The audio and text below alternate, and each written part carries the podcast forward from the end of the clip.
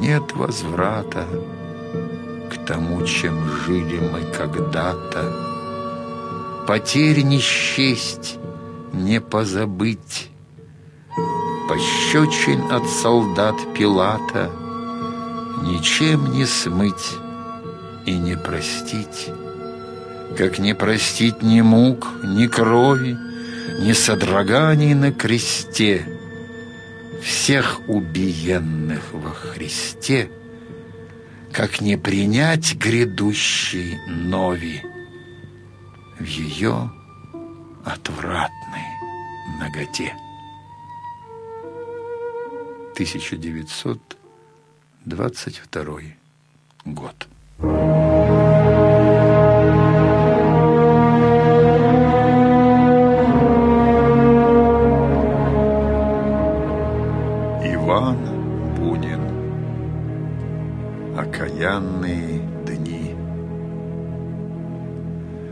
Москва, 1918 год 1 января старого стиля. Кончился этот проклятый год, но что дальше? Может, нечто еще более ужасное? Даже, наверное, так. А кругом нечто поразительное. Почти все почему-то необыкновенно веселы. Кого не встретишь на улице, просто сияние от лица исходит — да полно вам, батенька, через две-три недели самому же совестно будет. Бодро, с веселой нежностью, от сожаления ко мне глупому, тиснет руку и бежит дальше. Нынче опять такая же встреча, Спиранский из русских ведомостей. А после него встретил в Мерзляковском старуху. Остановилась, оперлась на костыль дрожащими руками и заплакала. «Батюшка, возьми ты меня на воспитание. Куда ж нам теперь деваться? Пропала Россия. На тринадцать лет, говорят, пропала». Из русского слова – Тамбовские мужики села Покровского составили протокол. 30 января мы, общество, преследовали двух хищников, наших граждан Никиту Александровича Булкина и Адриана Александровича Кудинова. По соглашению нашего общества они были преследованы и в тот же момент убиты. Тут же выработано было этим обществом и своеобразное уложение о наказаниях за преступление. Если кто кого ударит, то потерпевший должен ударить обидчика десять раз. Если кто кого ударит с поранением или со сломом кости, то обидчика лишить жизни. Если кто совершит кражу или кто примет краденое, то лишить жизни. Если кто совершит поджог и будет обнаружен, то лишить того жизни.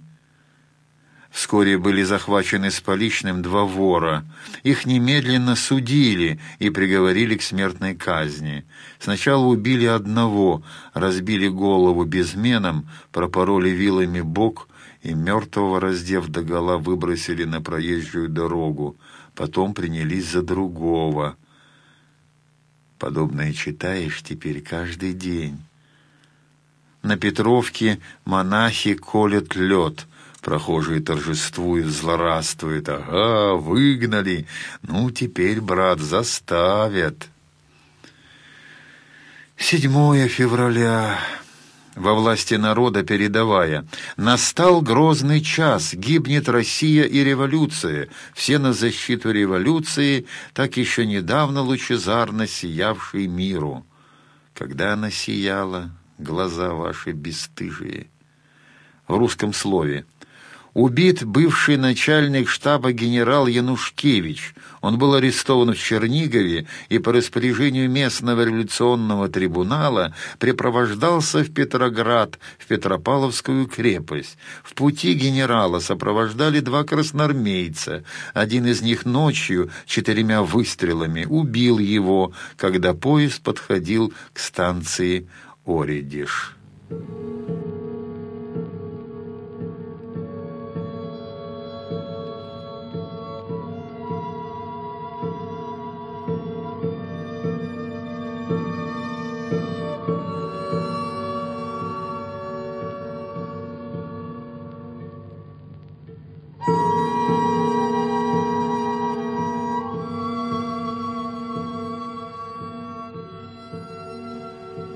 Еще по-зимнему блестящий снег, но небо синеет ярко, по-весеннему, сквозь облачные сияющие пары.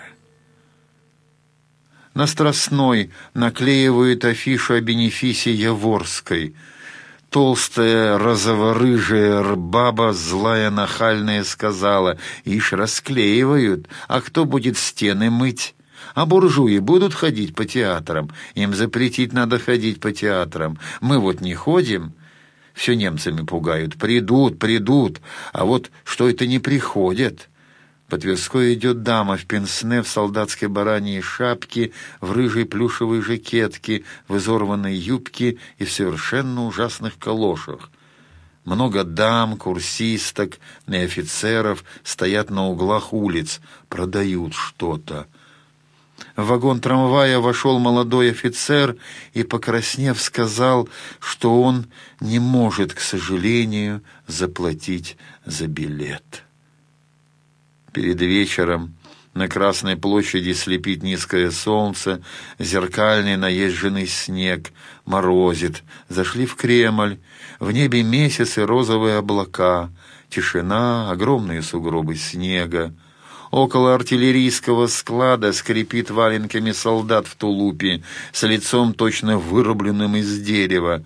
Какой ненужной кажется теперь эта стража. Вышли из Кремля, бегут и с восторгом, с неестественными ударениями кричат мальчишки «Взятие Могилева германскими войсками». 8 февраля Андрей, слуга брата Юлия, все больше шалеет, даже страшно. Служит чуть не двадцать лет и всегда был неизменно прост, мил, разумен, вежлив, сердечен к нам. А теперь точно с ума спятил служит еще аккуратно, но, видно, уже через силу, не может глядеть на нас, уклоняется от разговоров с нами, весь внутренне дрожит от злобы, когда же не выдерживает молчания, отрывисто несет какую-то загадочную чепуху. Нынче утром, когда мы были у Юлия, Н.Н. говорил, как всегда, о том, что все пропало, что Россия летит в пропасть.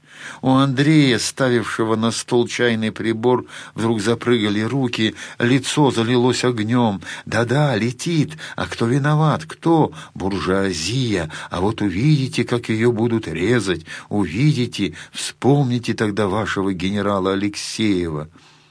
Юлий спросил, «Да вы, Андрей, хоть раз объясните толком, почему вы больше всего ненавидите именно его?»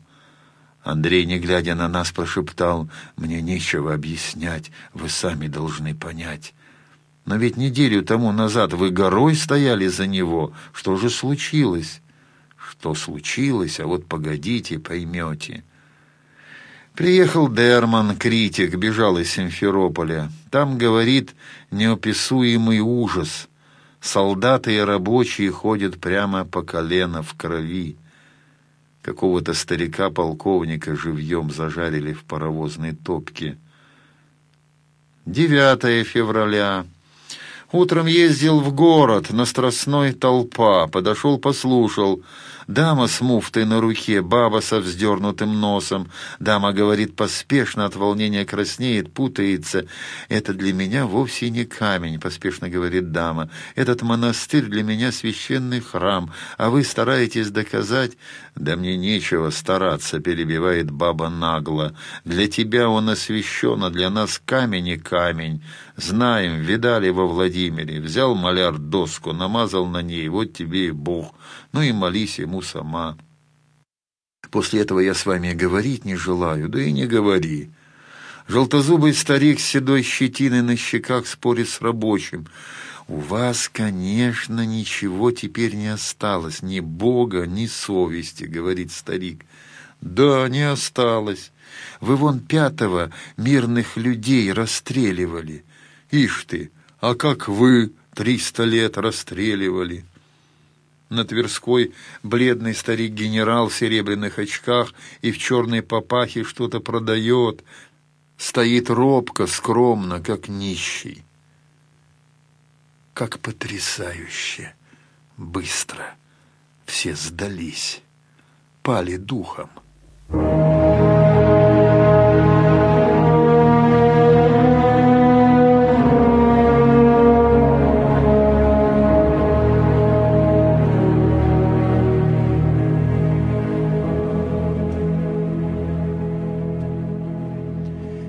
Девятнадцатое февраля. Мир, мир, а мира нет. Между народом моим находятся нечестивые, Сторожат, как птицеловы, Припадают к земле, ставят ловушки И уловляют людей. И народ мой любит это. Слушай, земля, вот я приведу на народ сей пагубу, Плод помыслов их. Это из Иеремии, все утро читал Библию, изумительно. И особенно слова «И народ мой любит это». Вот я приведу на народ сей пагубу, плод помыслов их. Потом читал корректуру своей деревни для Горьковского книгоиздательства «Парус». Да, связал меня с этим заведением. А деревня вещь-то все-таки необыкновенная, но доступна только знающим Россию.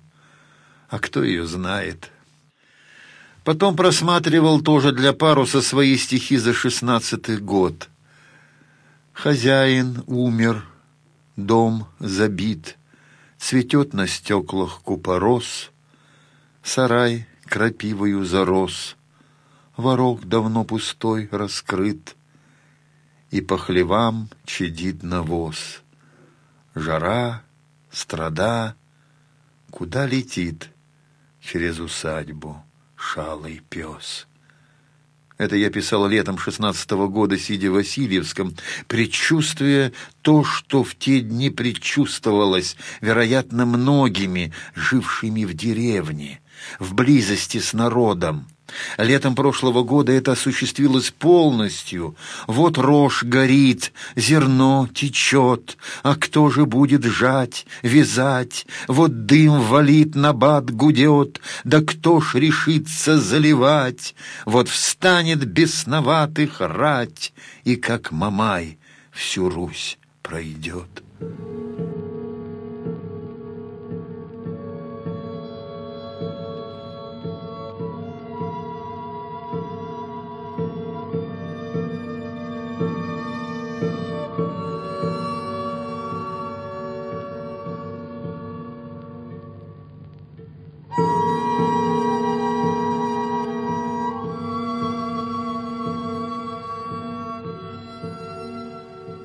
сих пор не понимаю, как решились мы просидеть все лето семнадцатого года в деревне, и как, почему уцелели наши головы. Еще не настало время разбираться в русской революции беспристрастно, объективно. Вот это слышишь теперь поминутно, беспристрастно.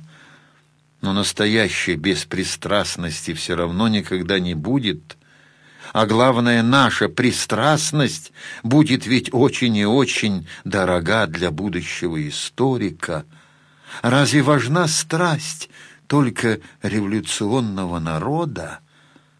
А мы-то что ж, не люди, что ли? В известиях статья, где советы сравниваются с Кутузовым. Но более наглых жуликов мир не видал. 14 февраля несет теплым снегом. В трамвае ад. Тучи солдат с мешками бегут из Москвы, боясь, что их пошлют защищать Петербург от немцев. Все уверены, что занятие России немцами уже началось. Говорит об этом и народ. Ну вот, немец придет и наведет порядок. Ночью простясь с Чириковым, встретил на Поварской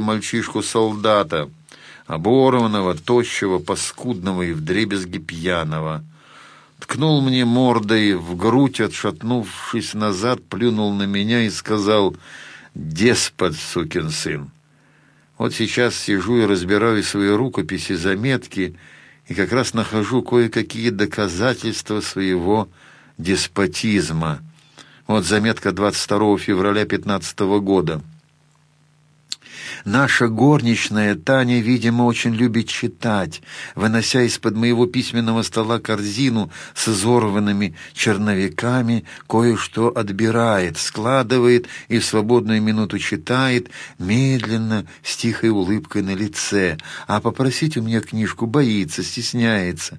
Да, как жестоко, отвратительно мы живем.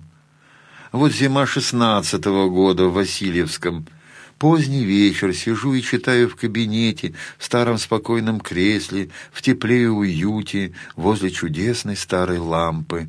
Входит Мария Петровна, подает измятый конверт из грязно-серой бумаги. «Прибавить» просит, совсем бесстыжий стал народ. Как всегда на конверте ухорски написано лиловыми чернилами рукой из молковского телеграфиста «Нарочному уплатить 70 копеек». И, как всегда, карандашом и очень грубо цифра 7 исправлена на 8. Исправляет мальчишка этого самого Нарочного, то есть из молковской бабы Махоточки, которая возит нам телеграммы. Встаю и иду через темную гостиницу и темную залу в прихожую. В прихожей, распространяя крепкий запах овчинного полушария, полушубка, смешанный с запахом избы и мороза, стоит закутанная заиндевевшей шалью с кнутом в руке небольшая баба. Махоточка опять приписала за доставку. И еще прибавить просишь. «Барин», — отвечает Махоточка деревянным с морозу голосом, — «ты глянь, дорога-то какая, ухаб на ухабе, всю душу выбила. Опять же стыть, мороз, коленки с пару зашлись, ведь двадцать верст туда и назад». Сукаризно качаю головой, потом сую махоточки рубль. Проходя назад по гостиной, смотрю в окна. Ледяная месячная ночь так и сияет на снежном дворе, и тотчас же представляется необозримое светлое поле, блестящая ухабистая дорога, промерзлые розвольни, стукающие по ней, мелко бегущая бокастая лошаденка, вся обросшая изморозью, с крупными серыми от изморози ресницами. О чем думает Махоточка, сжавшись от холоду и огненного ветра, привалившись боком в угол передка? В кабинете разрываю телеграмму. Вместе со всей стрельной пьем славу и гордость русской литературы. Вот из-за чего двадцать верст стукалась Махоточка по ухабам. 18 февраля читал только что привезенную из Севастополя резолюцию, вынесенную командой линейного корабля «Свободная Россия». Совершенно замечательное произведение. Всем-всем и за границу Севастополя бесцельно по-дурному стреляющим.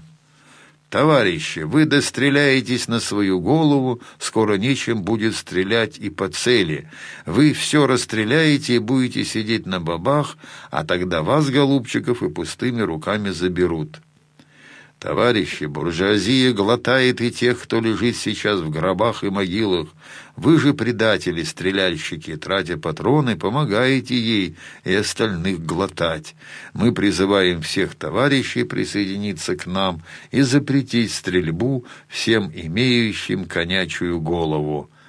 «Товарищи, давайте сделаем так от нынешнего дня, чтобы всякий выстрел говорил нам, одного буржуя, одного социалиста уже нет в живых. Каждая пуля, впущенная нами, должна лететь в толстое брюхо, она не должна пенить воду в бухте». «Товарищи, берегите патроны пуще глаза. С одним глазом еще можно жить, но без патронов нельзя». Если стрельба при ближайших похоронах возобновится по городу и бухте, помните, что и мы, военные моряки линейного корабля «Свободная Россия», выстрелим один разочек, и тогда не пеняйте на нас, если у всех полопаются барабанные перепонки и стекла в окнах. Итак, Товарищи, больше в Севастополе пустой дурной стрельбы не будет. Будет стрельба только деловая, в контрреволюцию и буржуазию, а не по воде и воздуху, без которых и минуты никто не может жить».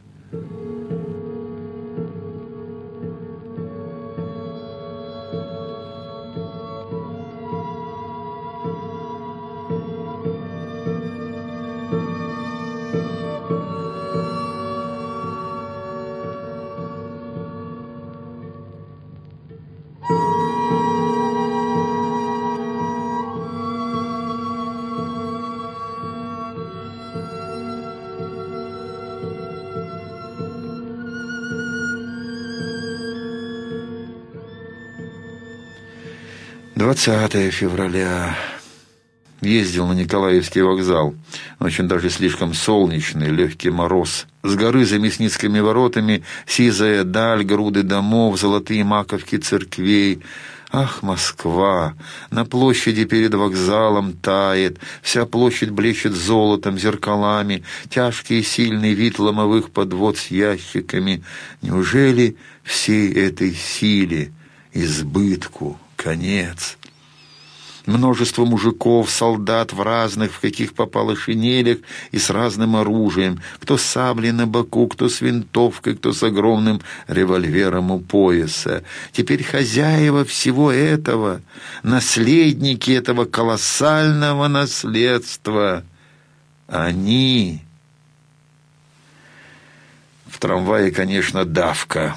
А среди всех прочих, сидящих и стоящих, возвышаясь над всеми на целую голову, стоит великан военный, великолепный серый шинели, туго перетянутый хорошим ремнем, в серой круглой военной шапке, как носил Александр Третий, весь крупен, породист, блестящая коричневая борода лопатой, в руке, в перчатке держит Евангелие, совершенно чужой всем, последний магикан.